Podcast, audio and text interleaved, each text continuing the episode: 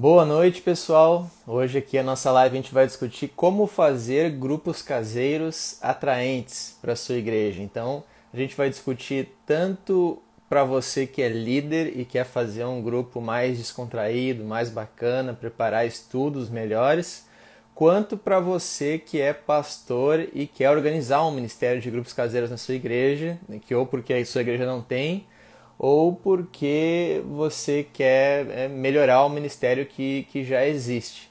Então, é, a gente vai ter como convidado aqui a Renata, Renata Borges, que é a líder do Ministério de Grupos Caseiros aqui na Igreja Betânia de São Leopoldo.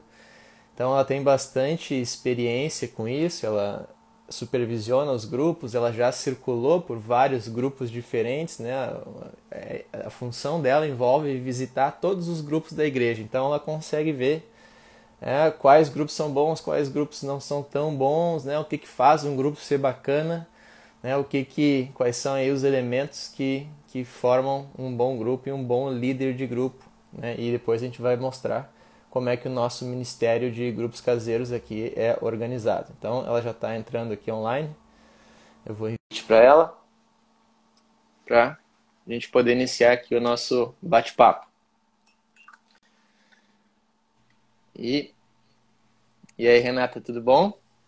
Oi, tudo? Tá me ouvindo bem? Tô te ouvindo bem. Bem-vinda aí à live. Ó, oh, caneca bonita. Tô com a tradicional caneca. Fomos eliminados ontem, mas eu não me abalo. É, vou Também não. até o fim, até a pé nós iremos para o que der e vier. Isso aí. Já tem os colorados aí acenando. Já tem secadores aqui na live, né? Não, Já. Ninguém perdoa. Aqui no, no Rio Grande do Sul a, a rivalidade é, é, forte. Mas, ô Renata, é, fala, fala um pouquinho de ti para nós. Eu sei, eu já expliquei que tu é a líder do nosso Ministério de Grupos Caseiros, mas é, eu sei que tu é, é, é, é formado em alguma coisa, na história. Quem sabe tu fala um pouquinho do, do, da, da, da tua formação. É, então, eu sou formada em teologia, faz 15 anos, pelo seminário SDC, Servo de Cristo, lá no Espírito Santo. E esse ano eu concluiria a graduação em História, que eu não consegui devido à pandemia e os estágios, então eu ainda estou pendente nessa graduação uhum. é, em História. E trabalho então na Igreja Betânia, como uhum. supervisora de grupos cultivo. É um trabalho muito bacana, um desafio que me foi proposto esse ano. E foi um, um aprendizado para mim trabalhar com esses líderes, desenvolvê-los e também trabalhar com, com, as equipes e o pessoal dos grupos de uma forma geral. Na Igreja Betânia eu também trabalho no Ministério Infantil, com uhum. aulas, né? Nós trabalhamos ali há algum tempo. E eu me encontrei, digamos assim, esse ano nesse ministério fantástico que, uhum. que é os grupos cultivos na Igreja Betânia, onde a gente conseguiu desenvolver conseguimos atingir a nossa meta de crescimento, embora né, esse ano atípico, com a pandemia, nós conseguimos, então, é, superar aquilo que nós, é, as nossas estimativas para o ano de crescimento. Então, foi um uhum. ano fantástico para nós. Uhum. É, foi um trabalho fantástico mesmo, até porque, como tu falou, um ano de pandemia, a gente teve vários, vários imprevistos aí. O que a gente faz com os grupos caseiros agora que não dá para reunir presencialmente? A gente teve várias teve que buscar várias soluções tecnológicas aí, fazer reuniões pelo Meet, pelo Skype. E ainda assim, apesar de tudo isso, os grupos cresceram, né? Então acho que isso fala muito sobre né, o sucesso desse, desse ministério aí que tu tem tocado aí à frente na igreja. Então, Renata, para a gente começar o papo, tá? A gente vai dividir em duas partes essa conversa. Uma primeira parte vai ser mais voltada para o líder de grupos pequenos, né? A pessoa que quer uhum. dar os estudos, que, que conduz ali o grupo na sua casa, na casa de alguém. E uma segunda parte que vai ser para os pastores e líderes de igreja que querem organizar um ministério de grupo caseiro. Então a gente começa falando agora né, para os líderes de, de, grupo, de grupo caseiro. Eu lancei uma pesquisa aqui no Instagram, antes de a gente começar essa live, perguntando para os líderes o que, que, eles achavam mais difícil, se era preparar o estudo ou se era dar o estudo, explicar o estudo. E aí eu, é. eu tive que postar, que até compartilhei o resultado aqui como prova, digamos, porque deu 50 a 50. Exa exatamente o mesmo número de votos para os dois lados. Teve mais de 10 votos para cada um. Então o pessoal se dividiu, a gente não sabe o que é mais difícil, se é preparar o estudo ou se é, se é explicar. Então eu imagino que para diferentes pessoas o desafio seja diferente. Né? Tem gente que vai ter mais facilidade com preparar ou gente que vai ter mais facilidade na hora de falar. Mas daí, assim, eu, se eu, vamos supor que eu seja um grupo, um cara iniciante, que eu sou um líder de, vou começar a liderar um grupo agora esse ano, vamos, vamos supor, e eu nunca dei um grupo antes.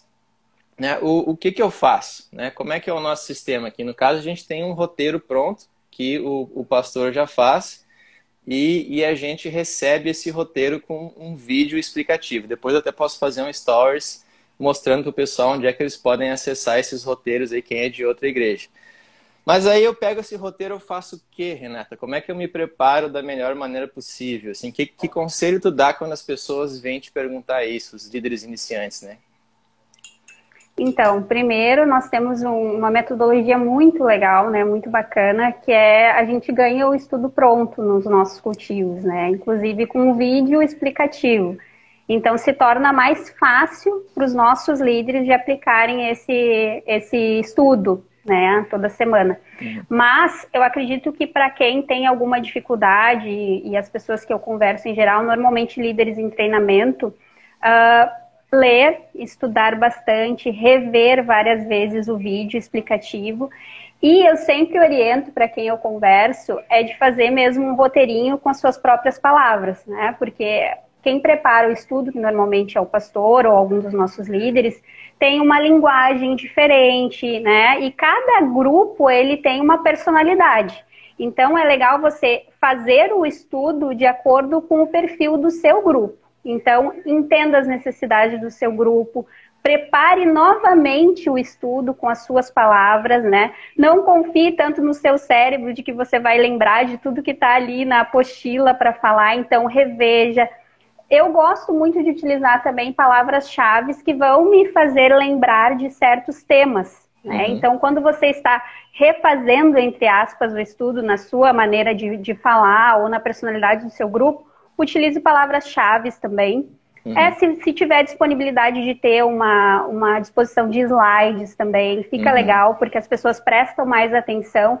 E como o grupo é para ser informal, tá certo de ser informal, às vezes as pessoas elas vão interromper você durante a mensagem com outros uhum. assuntos, acontece. Uhum. Então, se você tiver ali o slide, às vezes ajuda para quem tem algum tipo de é, até a dificuldade né, de seguir, uhum. às vezes você pode dar uma olhadinha para o slide, para o seu roteirinho ali, para aquelas palavras-chave que você uhum. utilizou. E também uma coisa que eu acho legal nos nossos grupos é que a gente nunca deixa um líder sozinho. Então uhum. sempre vai ter alguém junto contigo ali para, sei lá, se você fez uma pergunta e ninguém respondeu, a pessoa que está junto ou de teu auxiliar ou de teu líder quando você está em treinamento, ela vai te dar esse suporte, ela vai uhum. te, te ajudar na condução do grupo, não vai te deixar ali aquele uhum. tempo que não fica chatinho vácuo, às vezes, né? no vácuo. Então, isso a gente meio que combina nos grupos, né? Então, uh, cada líder, uh, que é líder mesmo já do grupo, ele tem um auxiliar, que a gente chama de líder em treinamento. Então, quando ele está no grupo, normalmente ele tá, tem mais segurança já para falar, mas o, o, seu auxiliar ele está ali aprendendo. E quando uhum. o auxiliar ele começa a dar as mensagens, o líder em treinamento, o líder do grupo, ele está ali para dar esse suporte, preencher os vácuos, os vazios das uhum. conversas. Uhum. Então, a gente uh, nunca deixa os líderes sozinhos nesse, uhum. nesse ministério, né? Uhum. Para que ele não é para que até ele não não se desmotive, né? Com uhum. algum contratempo uhum. ali do grupo. Uhum, não, excelente. Eu, a Amanda comentou que esses suportes são essenciais. A Amanda é uma, é uma líder que eu não sei em que fase que ela está, se é uma líder em treinamento, se já foi treinamento. Já é líder, está uma líder em treinamento. E, e, falou que esses suportes são essenciais. Mas eu percebo muito isso, assim, quando eu recebo o roteiro né, do, do pastor, que já vem pronto ali da igreja, e se eu pegar aquele roteiro para dar ao grupo, fica pior, não fica tão bom do que se eu pegar uma folha de papel e escrever nas minhas Escrever. palavras, já pensar o roteiro aplicando ele para o meu público, com os exemplos que eu sei que eles vão conectar, pensando talvez um texto ou outro a mais, né?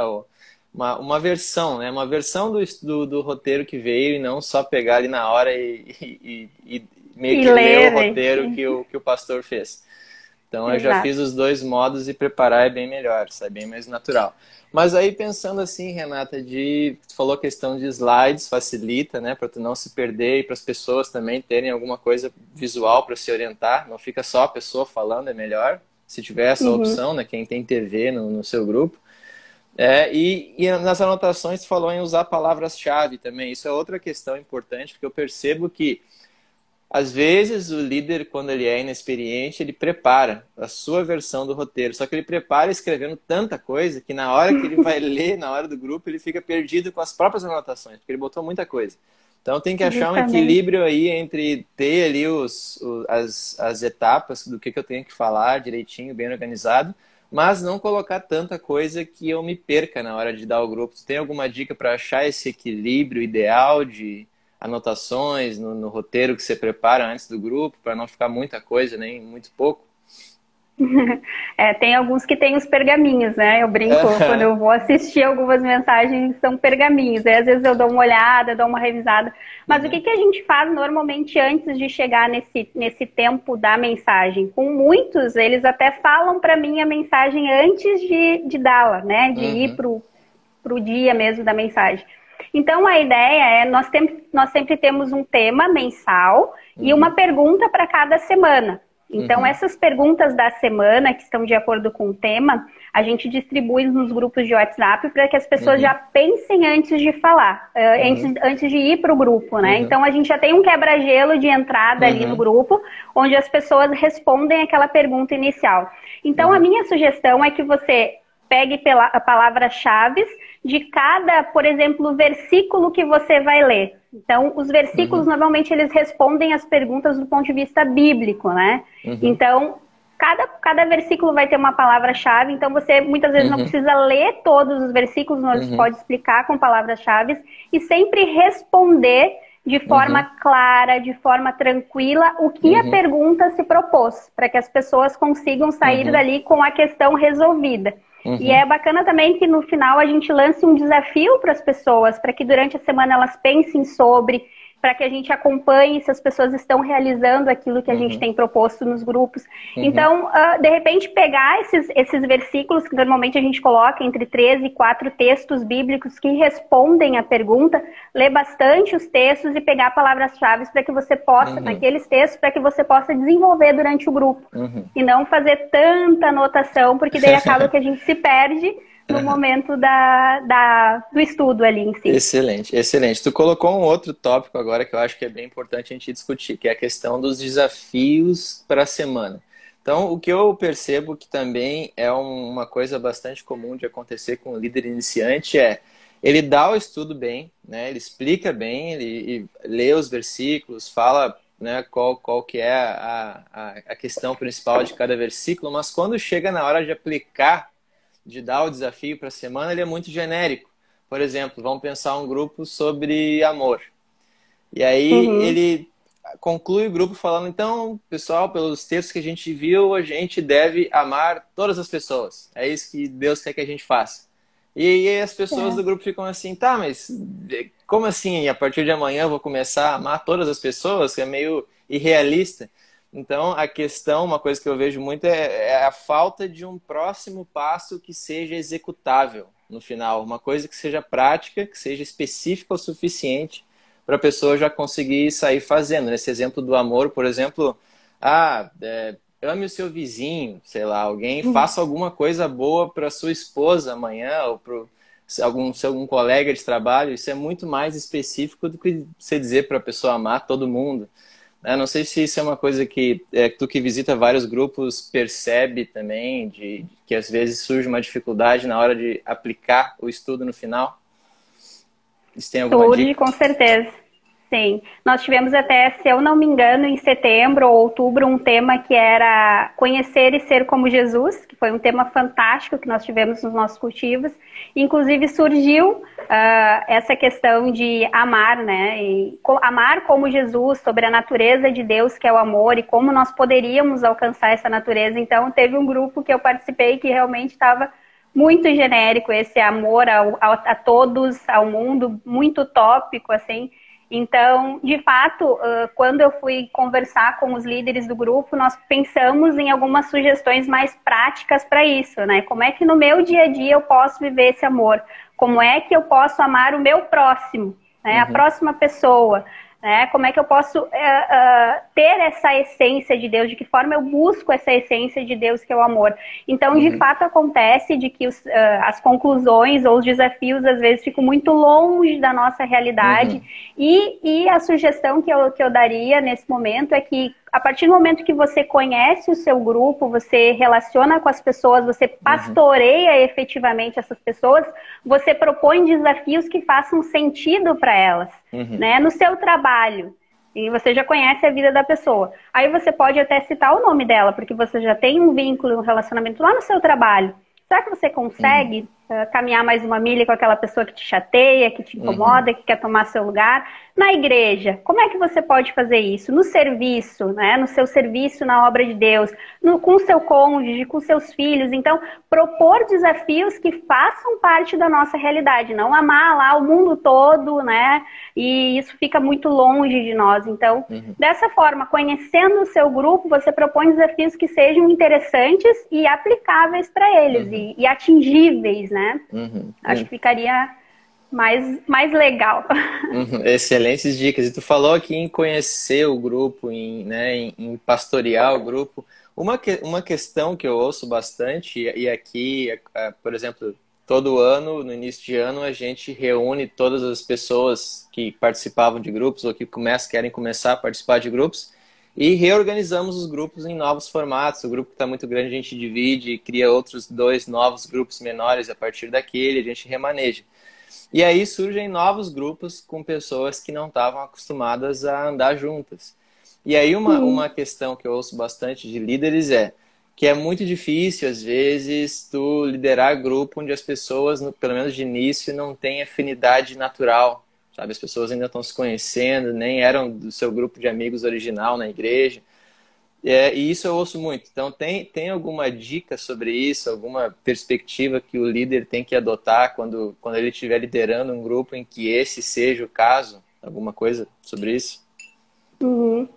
Eu penso assim que a nossa igreja hoje ela é a cara do nosso pastor né? Nós vivemos a visão que ele plantou no nosso coração, uh, nós nos dedicamos para isso e o grupo ele é a mesma coisa, ele é a cara do seu líder. Então, quando você não tem a afinidade natural, você precisa criar. E como é que você cria isso? você precisa reunir com, a, com, as pessoas, por exemplo, fora daquele tempo do grupo. Você precisa promover com que as pessoas do grupo se relacionem entre si. Ah, você vai ter que marcar para sair, vai ter que marcar para o pessoal ir na sua casa em outros momentos. Você vai ter que criar esses vínculos de relacionamento. Então, o responsável por esses vínculos que não são naturais, muitas vezes, somos nós, líderes de grupos. E isso tem que ser extremamente intencional. Então, quando as pessoas não têm esse vínculo, intencionalmente nós precisamos criar. Né? Uhum. Então, fora desse uma vez por semana, com certeza. Fora desse uma vez por semana.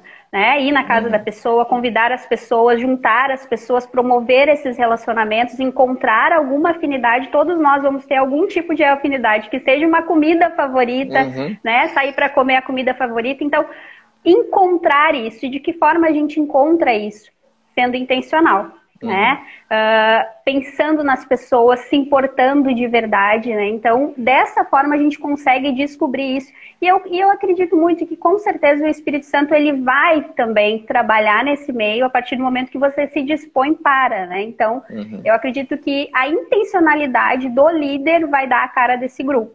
Uhum. Vai dar esse, esse, essa liga, digamos assim, para o grupo. Uhum. Entendi. Então, mais uma responsabilidade aí para o líder para conseguir criar esse ambiente. Então, se você é um líder que está nesse, nesse estado aí com essa reclamação, está nas suas mãos agora né, fazer alguma coisa para mudar isso. A gente está falando agora sobre questão interna, né? Como é que os membros do grupo se relacionam entre si, como é que criam esse senso de comunidade.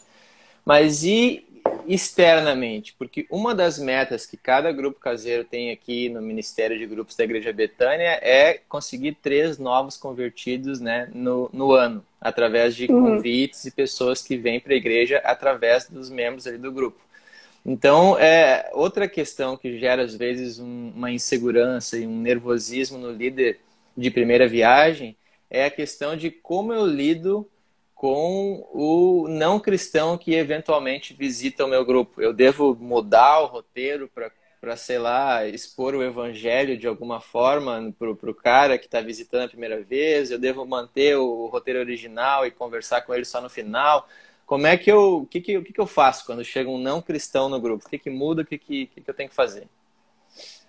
Uma coisa bacana que a gente tem nos grupos é que normalmente a gente sabe quem vai, porque a gente tem normalmente uma lista de confirma, confirmação de quem vai estar no grupo. Então, se alguém convidou alguém de fora, a gente sabe antes, né? Uhum. Então, dá tempo da gente preparar algo uh, mais voltado para esse não crente ou esse visitante. Uhum. A nossa igreja ela tem uma, uma visão de ser para fora, para as pessoas de fora. Então, se esse não cristão ele chega no meio de nós, o grupo vai ser uh, preparado ou dedicado para ele. Então, como a gente tem essa intenção de que a nossa igreja seja uma igreja diferente, em que as pessoas que não têm igreja gostem e queiram participar, a gente tem ali uma oportunidade no grupo de falar do evangelho. Então, todas as nossas mensagens, toda a Bíblia, ela tem essa possibilidade de tu fazer uma aplicação, né? Uma aplicação que traga o evangelho da salvação, que traga Jesus, que traga uhum. aqueles pontos de salvação, arrepender, confessar, crer. Então, uhum. a gente consegue sim fazer um grupo com a mesma mensagem que nós daríamos, digamos assim, com o mesmo roteiro adaptado. Então, uhum. quando a gente sabe normalmente que vai ir alguém, a gente pode preparar isso, pode pedir ajuda para alguém, pode pedir para o nosso líder ou para o nosso líder em treinamento ou para o supervisor ir no grupo e dar essa, essa força quando a gente uhum. sabe que vai ter mais visitantes, enfim. Então, eu acredito que, que quando tem uma pessoa de fora, ela deve ser priorizada, uhum. né? Já que o evangelho, se esses que já estão dentro já entenderam, uhum. agora a gente vai focar naquele que vem de fora. Uhum. É, isso faz todo sentido. Tem até um caso bem legal que acontecia no grupo que, que a gente fazia parte no ano passado, de uma visitante que chegou no grupo e aí a, a quem estava liderando o grupo naquela noite, que é a Darla, e ela aqui da igreja de São Leopoldo, ela, ela fez um, um desvio, digamos assim, no roteiro do grupo para poder é, explicar o evangelho para aquele visitante que não era crente, aquela visitante que não era crente aquele dia. E essa pessoa se converteu pouco tempo depois. Então valeu a pena ter focado o grupo aquele dia naquela pessoa que era o não cristão, porque como tu falou, a finalidade do grupo ou da igreja é a missão, né, que é levar o evangelho para quem e ainda não quando conhece. A gente e quando a gente está engajado uh, com a visão da igreja e, e, entendendo que somos missionais, o pessoal mesmo do grupo, né, os membros do grupo, eles, eles fazem questão de trazer pessoas de fora e visitantes e também se alegram de que a gente possa passar o evangelho para essas pessoas que com certeza são importantes para eles também, né? uhum. Então, eu acho bacana a gente mudar aí a, um pouco o tom da mensagem quando tem visitantes. Uhum, exato. E esse é um pouco mais difícil em anos de pandemia, né? Essa questão de visitantes, não sabe. Tem gente que não, não, não sai de casa, procura não sair, enfim. Mas tivemos, um tivemos, tivemos, bastante. Tivemos e, e, é muito bacana ver os grupos crescendo ainda assim.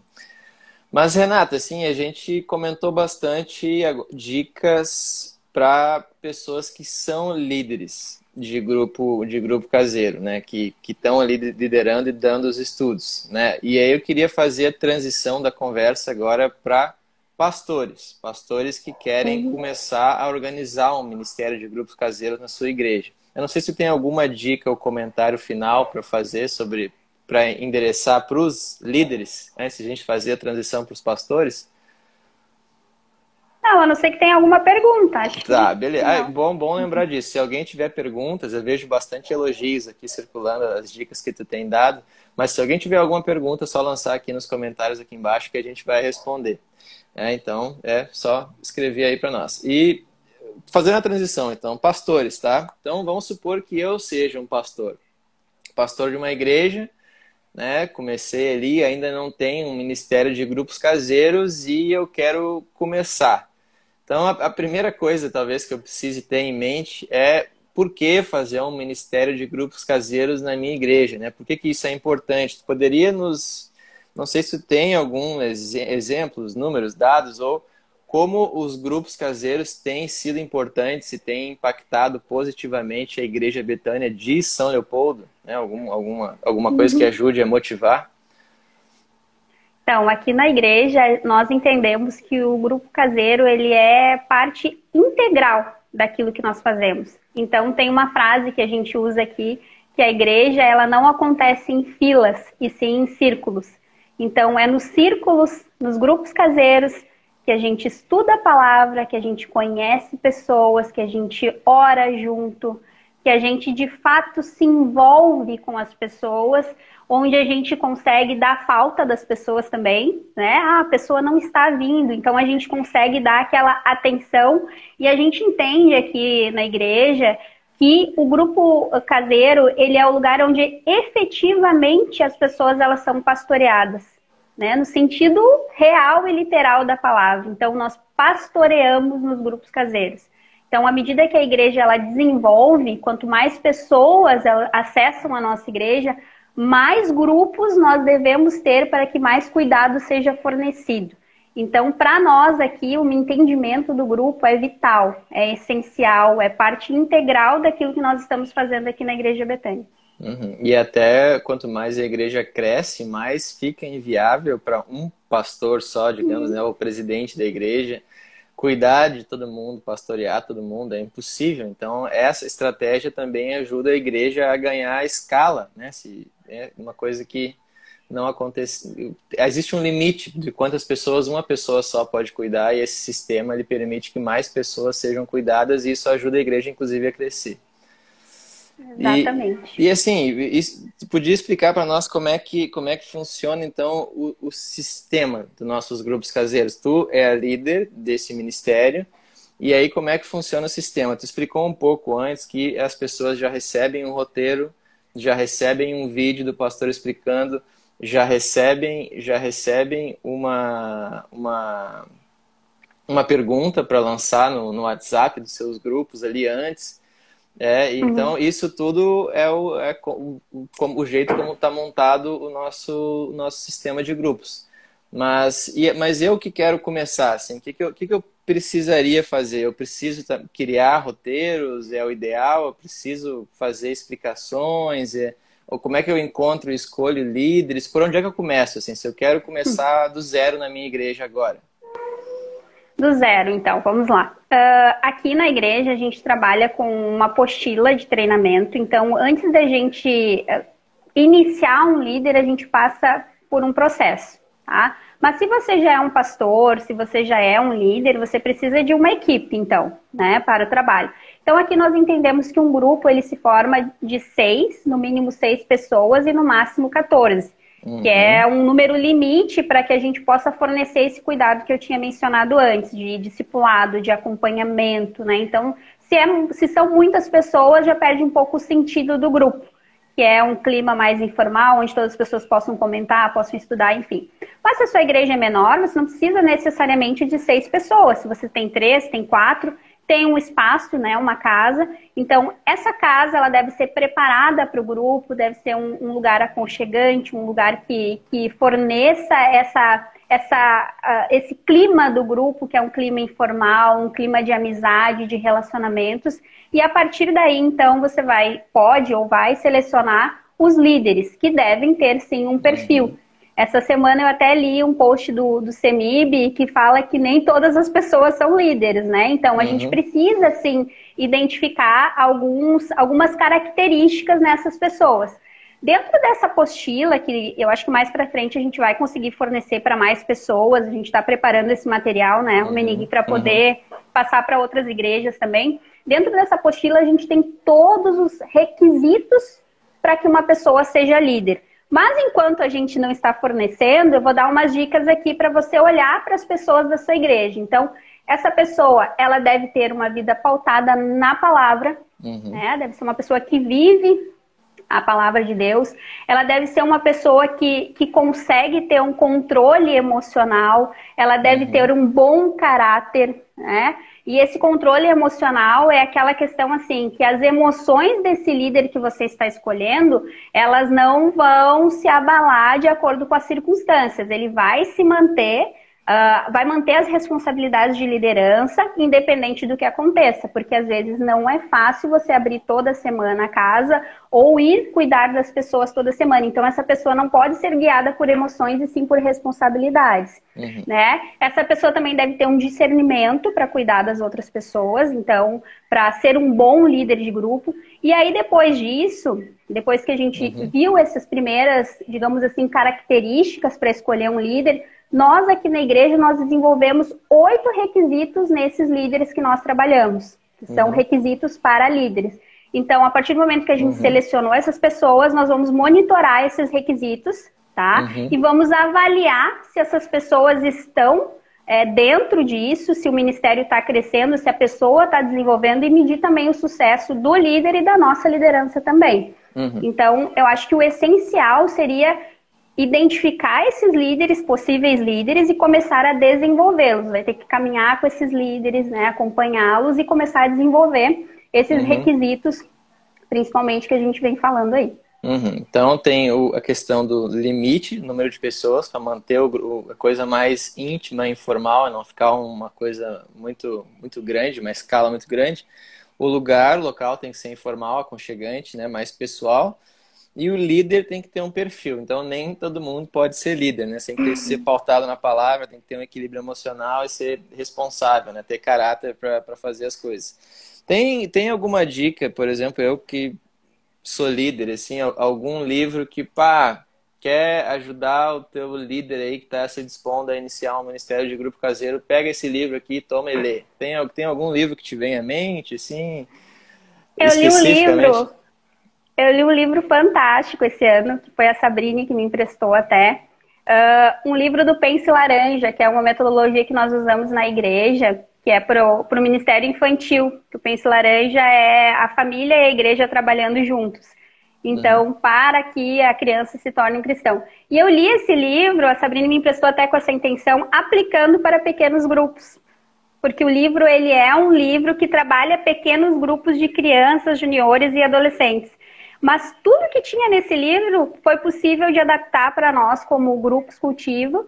Então, uhum. eu consegui até fazer um treinamento para os nossos líderes. Nós temos treinamentos com toda a equipe em torno de. É, são bimestrais normalmente. Então, eu consegui fazer um treinamento sobre esse, esse material e é um livro fantástico. A Sabrina, se ela tiver online, ela pode passar aí certinho o nome, mas uhum. é se eu não me engano, é Pense Laranja, cinco dicas para líderes eficazes, algo nesse sentido. Uhum. Então, é um livro que eu considero bem, bem bacana, assim, para adaptar para os nossos grupos, porque ele fala de coisas muito informais que acontecem e, e tudo mais. Então, acho que é, uhum. que é um livro legal para a gente usar. Hum, ótima dica. O Matheus Rett, aqui, pastor de São Leopoldo, aqui da Igreja Betânia de São Leopoldo, escreveu: se não tivéssemos os grupos bem estruturados, teríamos tido problemas sérios na pandemia de perder pessoas, né? Justamente porque a gente não teria braço para cuidar de todo mundo. Então, é, a gente, com essa dica de livro, a gente começa a entrar um pouco na questão de capacitação, né? Então, vamos supor que eu seja um pastor, daí eu consegui né, voluntário para liderar, que siga esses oito requisitos, conseguir uma pessoa que abra a casa para ter o local informal e já tem algumas pessoas para iniciar o grupo. Eu como pastor, né? Como é que a gente faz aqui na Betânia? A gente tem reuniões de, de prestação de contas ou reuniões de capacitação, de treinamento? Que, que, que tipo de estruturas eu preciso criar nesse sentido, assim, de, de, de uhum. reunião, de capacitação ou prestação de contas com os líderes? Então, primeiro, o que, que a gente faz? A gente acompanha semanalmente através de uma avaliação, que é, é uma, uma avaliação online, de cada grupo, onde ali tem perguntas específicas. Por exemplo, que para mim me dão um norte de como que está o líder e como que tá, como que estão as pessoas que fazem parte do grupo.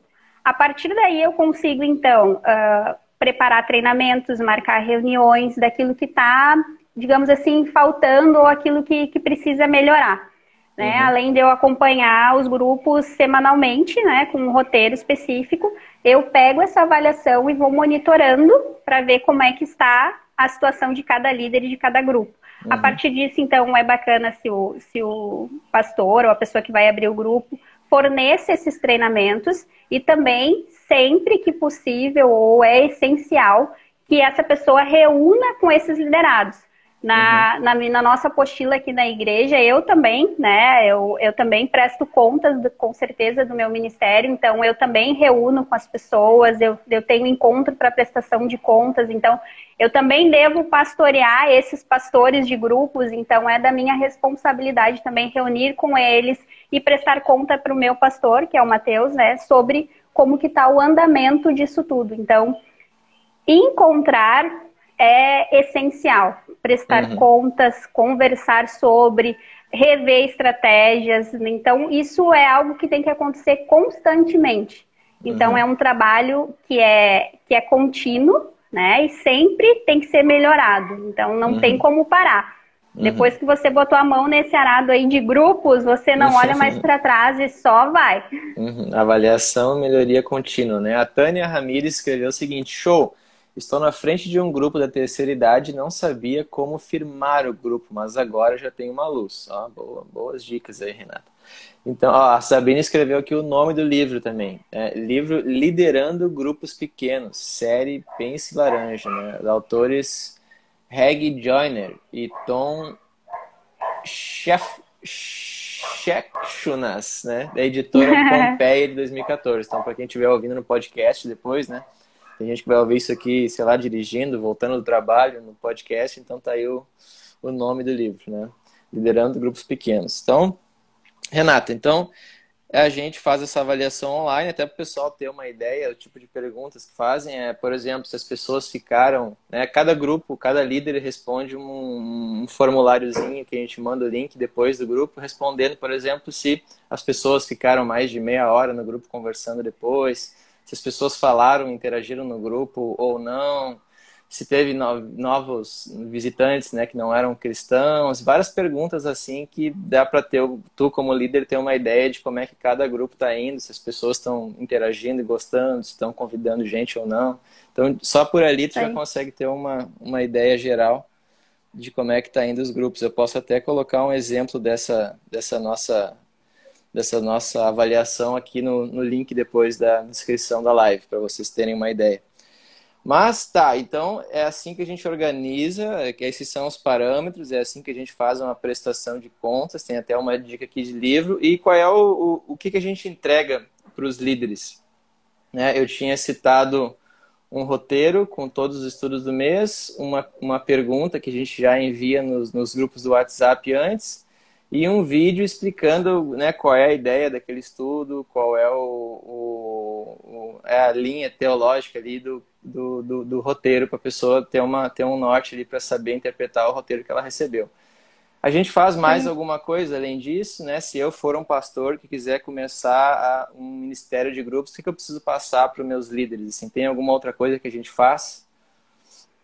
Eu acho que, que deve ser, o Ministério ele deve ser muito bem explicado, o motivo pelo qual ele existe, para que as pessoas de fato se envolvam com o Ministério. Como eu disse ali anteriormente, uh, os grupos cultivos para nossa igreja, os nossos líderes, eles entendem o valor que tem. Então, porque isso é transmitido para eles. Então, eu acho que o, a, o essencial para um pastor que vai iniciar é, é mostrar para esses liderados o motivo pelo qual os grupos existem. Então, fazer com que isso também nasça no coração deles. E nos nossos grupos, por exemplo, nós passamos todos os grupos, nós temos aí um, um, alinhamento de passar qual é a missão dos nossos grupos cultivos, por que, que a gente faz o que a gente faz, a visão do nosso grupo e também a nossa meta, que é aquelas três pessoas que tu tinha mencionado anteriormente, que três pessoas conheçam e sejam como Jesus e conheçam Jesus através de cada de, do nosso grupo, daquele que a gente pertence. Então as pessoas elas engajam com isso a partir do momento que a gente relembra sempre a missão, a visão para eles. Nós como como visão a gente tem um slogan que é pequenos grupos e grandes relacionamentos. Então as pessoas entendem o motivo de ser, o porquê uhum. que a gente faz isso. Então, de repente, o pastor que está começando o ministério, ele cria junto com esses líderes uma missão, uma visão, uma meta que é importante. Depois que a gente atingir, a gente dobra a meta. Mas a gente tem uma meta também, que isso também engaja as pessoas que estão iniciando e engaja o grupo em geral. A gente percebe isso nos nossos grupos, que as pessoas, ah, a gente já atingiu a meta, a gente conseguiu trazer as pessoas.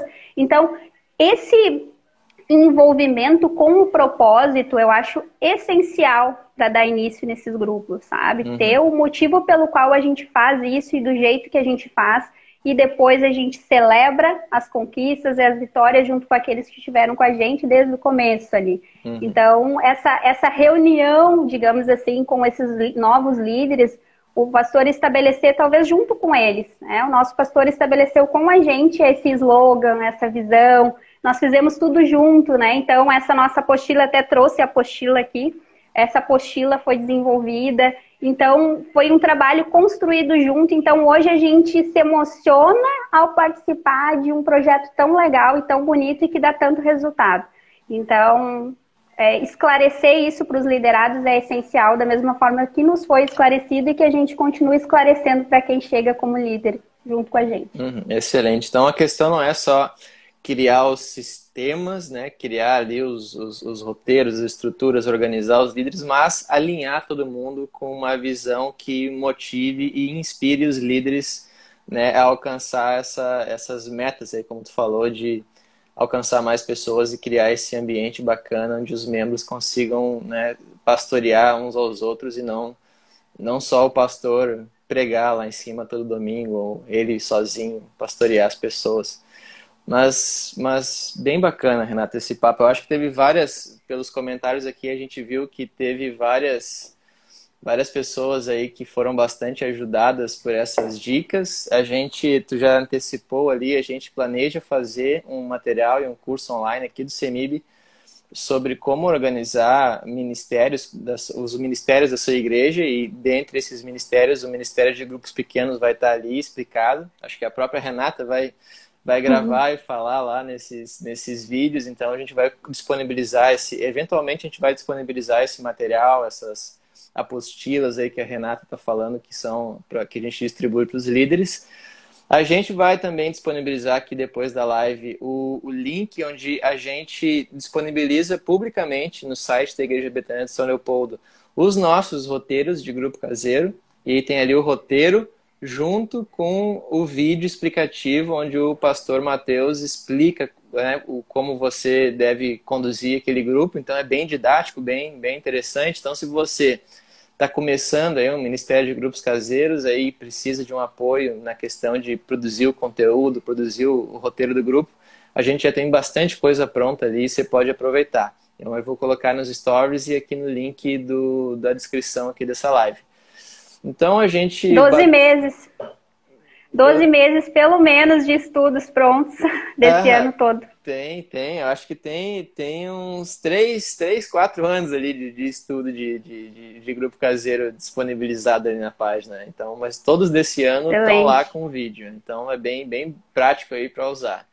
Então, Renata, eu não sei se tem algum comentário final. A gente já passou dos 40 minutos, que era o que a gente tinha imaginado aqui para esse, esse bate-papo.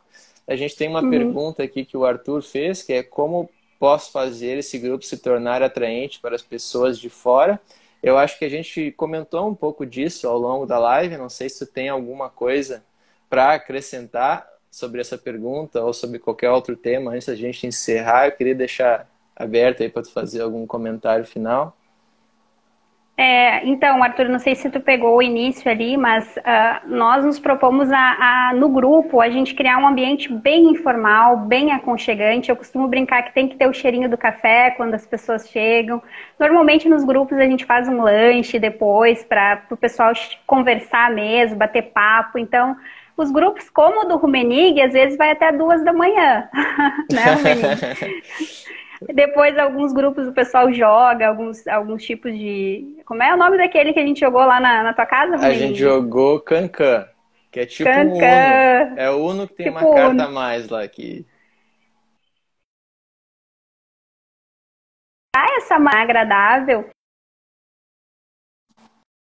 É por aí. Você às vezes vai, vai fazer uma jantinha gostosa, vai deixar um cheirinho de café e vai ser sempre intencional, uhum. né? Pensar sempre no uhum. grupo, pensar nas pessoas e, e propor isso também para aquelas pessoas que já caminham com você, que você já acompanha e discipula, fazer com que elas entendem e também te ajudem a tornar o teu grupo assim, um grupo legal, um grupo bacana, um grupo acolhedor, um grupo que as pessoas gostem uhum. de ir toda semana seja um momento de conversar com os amigos, de rever, de contar um problema, de orar, de conversar sobre a palavra de Deus, de crescer junto de verdade. Então, a dica maior que eu posso te dar é seja intencional.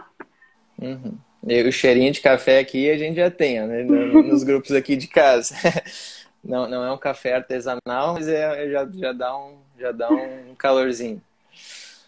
Mas, mas então tá, Renata, eu só tenho a agradecer, acho que são várias dicas bacanas aí para quem assistiu, para quem ainda vai assistir aí pro, via, via YouTube, via Spotify, via qualquer um dos lugares onde a gente, onde a gente disponibiliza esse, esse material. Então, eu só tenho a te agradecer, né? Agradecer ao pessoal que acompanhou com a gente, enviou perguntas aí, fez os, os seus comentários. Se você acha, conhece alguém que esse conteúdo aqui vai ser útil para ela, você compartilha aqui o vídeo com ela, manda, né? Esse eu acho que tem bastante dicas aqui bem práticas, bem, bem bacanas que podem ajudar bastante gente aí que tem liderado o grupo. Só a Tânia escreveu, amei, botou várias, várias palmas ali. Então, acho que isso aí define, define o nosso papo hoje. Então, Renata. Eu agradeço também. A gente fica por aqui então, pessoal. Eu agradeço todo mundo e mando uma boa noite para todos e até a próxima. Até. Até.